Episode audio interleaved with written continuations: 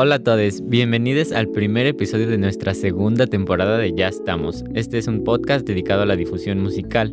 Mi nombre es Alejandro Verduzco y como ya saben soy integrante del representativo de la Orquesta de Cámara del TEC y hoy estoy con este, dos compañeros que ya conocieron en la temporada pasada, pero adelante, preséntense.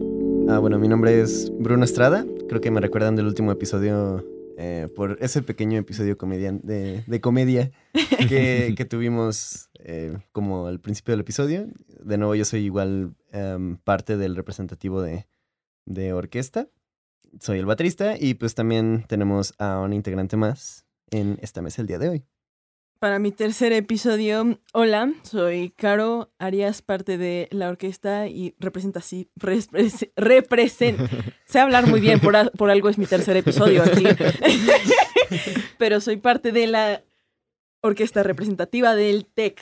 Del Texem. Lo logré, del Texem. Y, es el tercer episodio de Caro y justo solo hemos tenido tres episodios.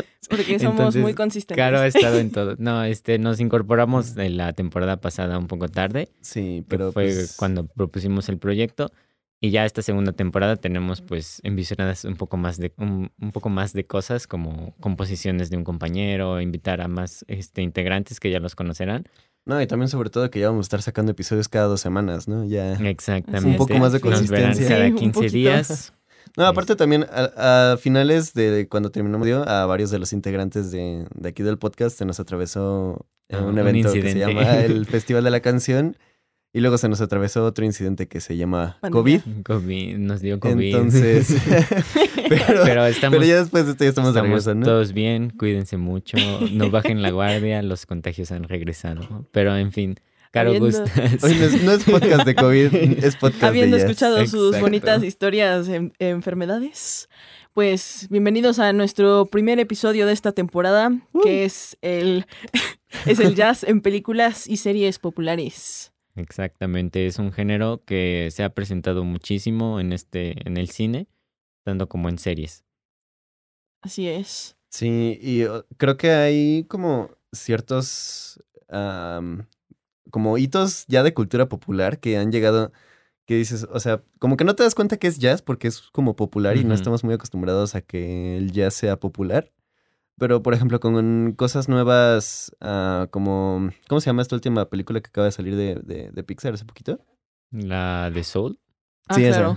Ajá. Eh, esa, esa, por ejemplo, es un, un así pop de, del jazz que, digo, ahorita vamos a hablar de eso. Sí, sí, o películas súper viejitas como Los Aristogatos, o incluso una película que yo también quiero mencionar en ahorita que después de esta introducción que se llama Birthman que tiene una historia ahí un poquito interesante de, de la banda sonora. Pero pues si quieres, Caro, Alex, ¿qué, qué traen? Claro, este sí, pues encontramos este género en muchísimas partes y pues muchas veces este de esta misma música que aparece en las, músicas en, las músicas, en, en las películas o en las series que nos encanta y no sabemos qué es jazz y por lo tanto nos encanta el jazz, ¿no? Este, y hablemos de esta gran franquicia que es Disney que como ejemplo tenemos uno de sus álbumes musicales que se llama Jazz Loves Disney. Es un álbum musical que pertenece a la serie We Love Disney y este compila como las canciones más populares al ritmo del jazz. Y bueno, hay varias que uno no pensaría que son jazz, pero que en realidad sí lo son.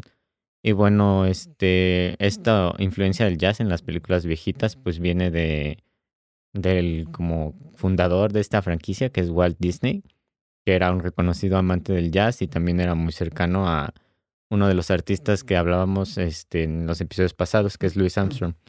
Y pues empecemos hablando un poco que mencionaba Bruno de los aristogatos, ¿no? Aquí está claramente muy claro la canción de Todos quieren ser ya gato jazz. Justo el álbum este, abre con esta canción. Y es importante mencionar pues que, por ejemplo, el gato jazz, que es uno de los personajes, está inspirado en Louis Armstrong. Y también, este, otro, otro gato, en inglés se le llama Scat Cat. Este, en español no me acuerdo cómo se llama, pero este, recordemos que pues el scat es como una, esta improvisación vocal de palabras o sílabas que realmente no tienen sentido que es muy reconocible en el jazz. y es así De lo que empiezan a decir, ¿no? De que, que pues a nosotros nos sale así de risa, ¿no? Pero ya las personas profesionales pueden improvisar mucho con sílabas ajá, sin sentido. Porque aparte, o sea, es como. Ahorita, ahorita me acordé, no tiene nada que ver con el jazz, pero de. Ha- ¿Han, han visto luego en TikTok a unas, a unas señoras hindúes que cantan así como súper intenso y se pegan y. O sea, que hacen como igual todo improvisado? Ujú. Así se me imagina el scat, como que tienen como ciertos sonidos, ciertas palabras así como en su repertorio y nada más Es así que tiene mucha estructura, eso es lo padre de la improvisación del jazz, que es como improvisación pero estructurada. Eso es lo que a mí Ajá. me gusta mucho. Está más sea, como- estructurado. de Como que no tiene reglas. Sí, Ajá, sí, sí. Pero Pero, sí. sí. Los Aristogatos es una joya, aun cuando Disney tiene que poner 20 avisos de perdón porque fuimos racistas en todas sus películas. un, un pero... poco de. Igual de. mm, Como aviso por si quieren volver a ver la de Gato Jazz o en general Aristogatos. Disney era muy racista en, en tiempos de antaño. Entonces, sí, un pequeño disclaimer. Pero, o sea, la, la- la canción es buena. La canción es buena. La película es, es buena. Es buena. Justo nos lo comentaba Bruno que hay momentos que hoy en día ya se perciben como comentarios desagradables o momentos desagradables en la canción donde imitan ciertas cosas de ciertas- alguna cultura o etnia, ¿no? Sí. Pero en fin. Pero por lo menos yo creo que la, la representación del jazz ha, ha progresado, ha evolucionado por lo menos. Claro. Ahorita vamos a hablar de como todo el entremedio que hubo con toda su representación del jazz, porque de sus películas más involucradas con este género, por ejemplo, fue Soul, una película muy reciente que desafortunadamente no se presentó en cines porque COVID. Por la misma razón por la que no hicimos sabrán. más episodios. Sí. El COVID ha arruinado muchas Sí, cosas, pero por lo menos Soul salió. Y tremenda joya de película, la verdad. Toca muchos temas muy interesantes. Pixar nunca le tiene miedo a tocar ciertas cosas de las que no muchas personas hablan. Pero en especial estuve leyendo un poco de cómo construyeron la película en general, porque pues es un estudio de animación, ¿no? Entonces, ellos se dedican mucho a la investigación de que todo sea lo más exacto posible y lo más fiel a la realidad. Perdón. ¿Terminaste de ahogarte? Sí, sí. ¿Puedo continuar? Bruno Gracias. muriendo. Otra vez no. Adelante. En fin. que, por ejemplo, ellos trabajaron con un artista que se llama John Baptiste. Y él compone, él hace, él es pianista, creo, mayormente. Y este, él es el que hizo todas las composiciones, pero no las fue haciendo como en partitura. Básicamente, el director de la película, ahorita no recuerdo su nombre, pero el director de Soul le decía el sentimiento que una escena tenía que evocar y él lo tocaba.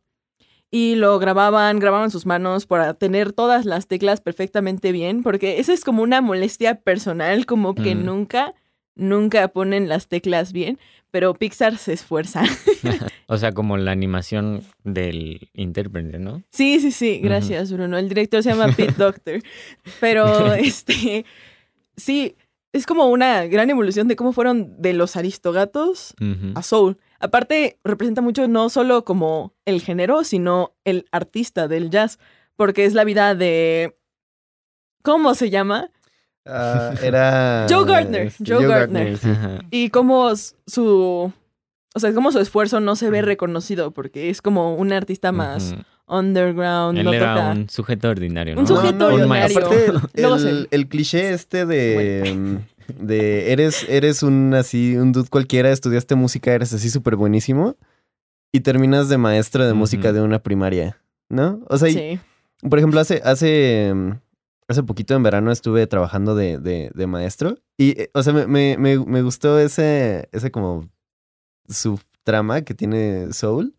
De que aparte de que se están enfocando en cómo Joe Gardner está como intentando hacer crecer su, su carrera, que al final lo consigue, pero como que al final se da cuenta de que, o sea, de- pues, ay, si, si ya no vieron Soul, esto ya lo, lo siento.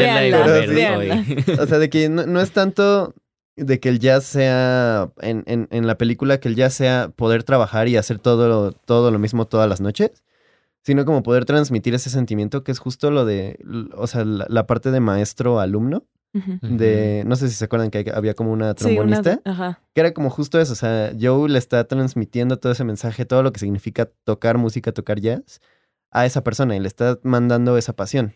más allá de que tú puedas ir a tocar a un escenario solo for the sake of being famous, este, I mean, entonces, um, no sé, o sea, e- eso, eso fue a mí, a mí lo que me gustó de Soul.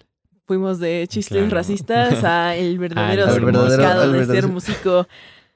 Que es justo de lo que hay que enorgullecernos, ¿no? Que las cosas han evolucionado para Claro bien. que sí, por lo menos. Ajá. Sí. Y pues de esa película está muy bien el mensaje que decía Bruno, como de los maestros a los alumnos, ¿no? Porque aquí en México, pues medio se hace el intento de educar a los niños desde la educación básica a la música, ¿no? Pero no se logra transmitir como ese sentimiento que tiene la música, que tiene los géneros como el jazz. Sí, yo solo tomé flauta dos Yo- años y yo eso es lo último que No, y, y No varios de mis alumnos dicen que ya no les dan clases de música. Entonces, sí, es- cada vez está un poco más triste. Apoyen asunto. el arte, amigos. Apoyen el arte. Mensaje para que apoyen el arte.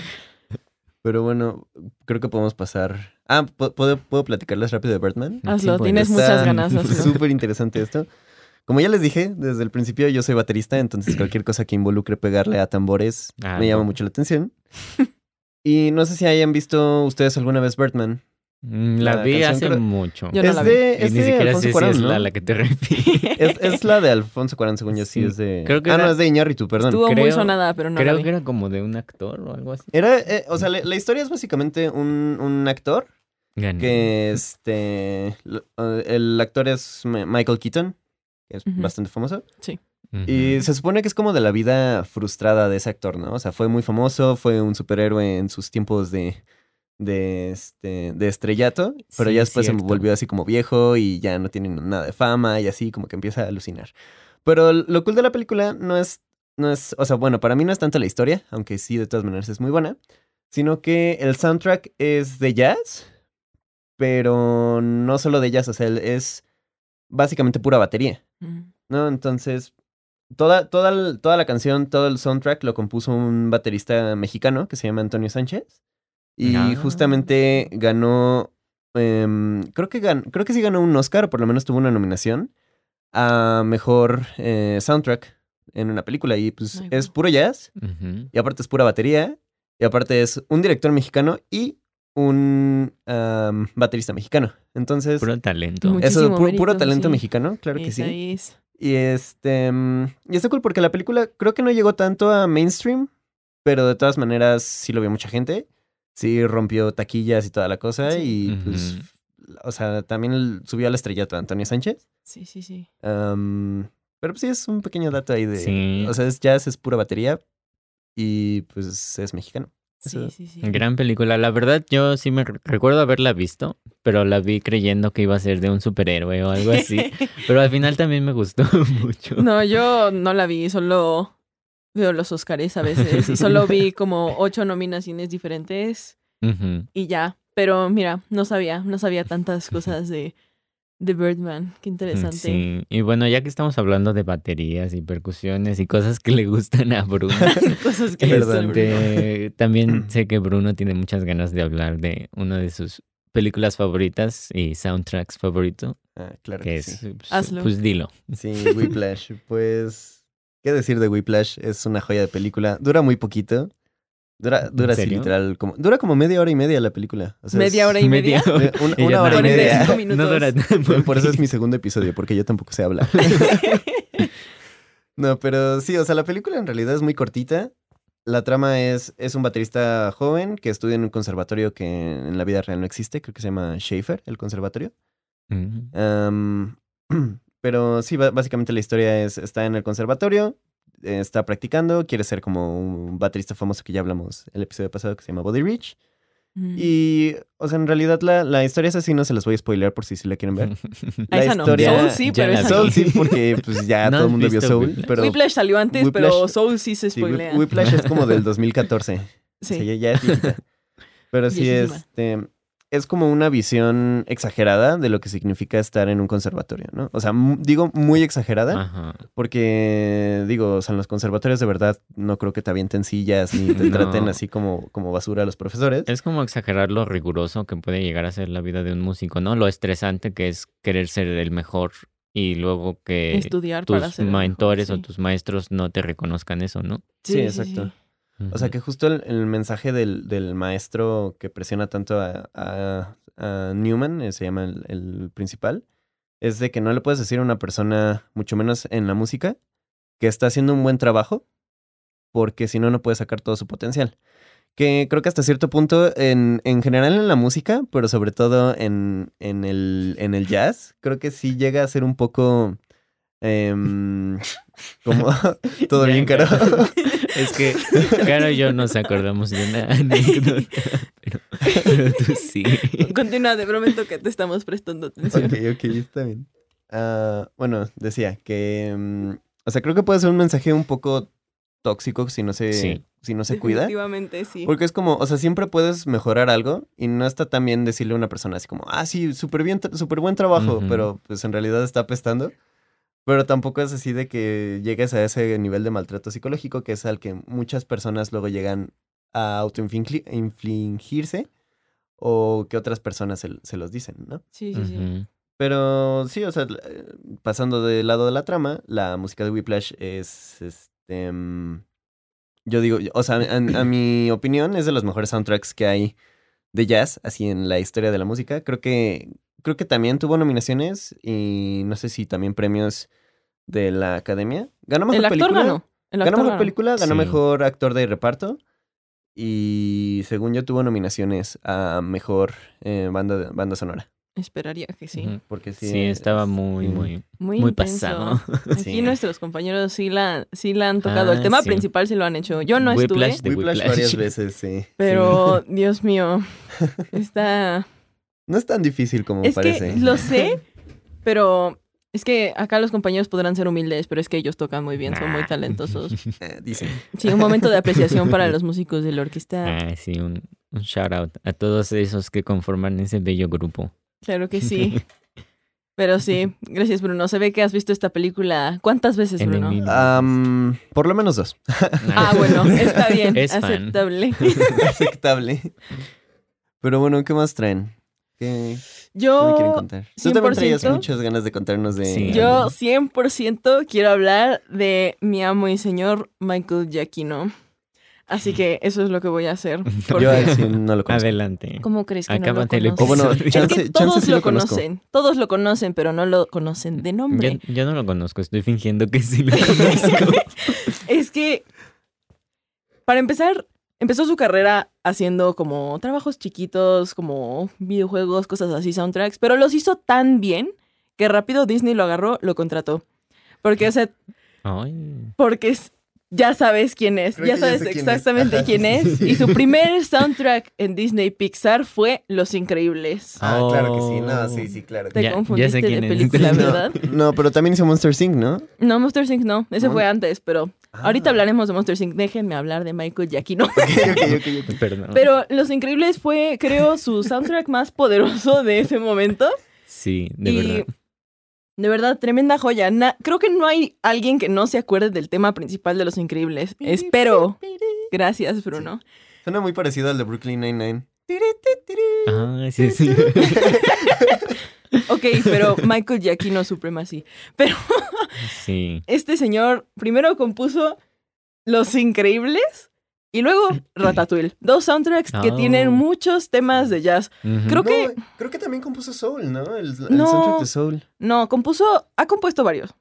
Varios, o sea, compuso creo que las nuevas de Misión Imposible, Ah. las nuevas de, bueno, ya las lo de a Jurassic Bruno, World, no se preocupe. todas las nuevas de Spider, perdón, es que sigo mucho a este, a este gran hombre, pero es que realmente, o sea, por ejemplo, Ratatouille es muy sonada, por lo menos ahorita, por porque se volvió famosa en TikTok, como todo Se en esta vida, se ¿verdad? volvió muchos, muchos Sí, sí memes sale en salen de ya. película. Pero es que hay que apreciar que hay tracks dentro del soundtrack que Sí. tienen tan exquisito jazz y que están tan subvaloradas que no debería ser así, porque este señor es un genio y yo no voy a dejar de decir eso. Pero realmente hace un trabajo de dioses y también, o sea, no lo hace como en películas que el tema es el jazz, pero lo inserta y me gusta porque le da como un groove, un vibe muy diferente a esas películas que pega y queda perfectamente bien hecho. De verdad. Ah, no, me, Le perdón, rezo. me estaba confundiendo. Hizo Up. Hizo No. Up, sí, hizo. Up. Sí. Esa fue como su tercera. No sé si fue antes o después de Ratatouille, pero, Sí, pero ta- también. también. Ese es señor que hizo la canción más destrozacorazones de toda la historia de Pixar, Sí. Michael Giacchino. Sí, esa, esa hombre. primera escena. Si no saben de qué escena estamos hablando, vean que los primeros 15 minutos de Los Up primeros 15 minutos de Op. y intenten no llorar. Ah. Si es que no han llorado todavía con esa película. Sí. Ah, mira, también hizo Cars 2. Hizo, hizo, Uy. no hablamos de esa etapa de su vida, Uy. ¿ok? Hizo todo. A Caro le encanta Me este. encanta Michael, o sea, pero como artista, ah, bueno. es un señor, ¿ok? ya cada Coco. quien, ¿no? Pero bueno. También hizo Coco. Ok, Hizo este, Coco. este señor está bastante Es muy variado. versátil, es sí. muy versátil. Y antes de que Oh. se nos acabe el tiempo, Sí. mención muy honorífica a Monster Inc. Ah, sí. Sí. Porque tenemos que hablar de, es creo probablemente la primera película de Pixar que tuvo jazz. Yo creo. La verdad no estoy muy segura de eso. Corrígeme, Bruno. Sí, porque po- aparte de Monster Inc. fue Suena de las sí. primeras películas de Pixar. Sí, además es es un soundtrack muy Sí, es un icónico. soundtrack muy, icónico. Que, o sea, repito, lo que decía al principio es mucho de cultura, mucho de cultura pop. Que no nos damos cuenta de que estamos escuchando jazz. Y que en, en realidad Monster Inc. es súper complejo. Sí. Pero pues bueno, creo que podemos ya ir cerrando este episodio, ¿no? Ya Sí, hablamos de. Monster Inc., hablamos de Soul, hablamos de Whiplash, Birdman, Los aristogatos y su polémico, sus escenas polémicas. Y pues bueno, em, antes de despedirnos, igual quisiéramos recordarles que tenemos a nuestro querido aquí ingeniero Ingeniero de audio, y productor en cabina. Eh, Roberto, no sé si quieres decir algo. Ah. Tardes ya, claro que sí. O días o noches, O porque días no sabemos noches. a qué hora nos escuchan. Buen día. Excelente. Eh, pero bueno, creo que con esto podemos cerrar el episodio. Nos excelente. despedimos. Muchas gracias. Muchas gracias por Em, estar con nosotros. Esperemos que les haya gustado. Recuerden que pueden seguirnos en nuestras redes sociales. Tenemos Instagram, tenemos Facebook. Es- Pueden seguirnos y escucharnos desde el Facebook también de Frecuencia SEM, si no me equivoco. El Instagram es Punto yastamos.sem. sem. Ujú, Claro que sí. Exactamente. Y pues bueno, creo que eso es toda nuestra parte. Que tengan un excelente día. Yes. Ya estamos. ok, no voy a volver a decir eso. Todos pero- quieren un día jazz. Todos quieren un día yes. Muchas y recuerden que todos quieren ser un gato yes. Nos 100%. vemos en 15 días con nuevos integrantes. Muchas gracias. Muchas Hasta gracias. luego. Hasta luego.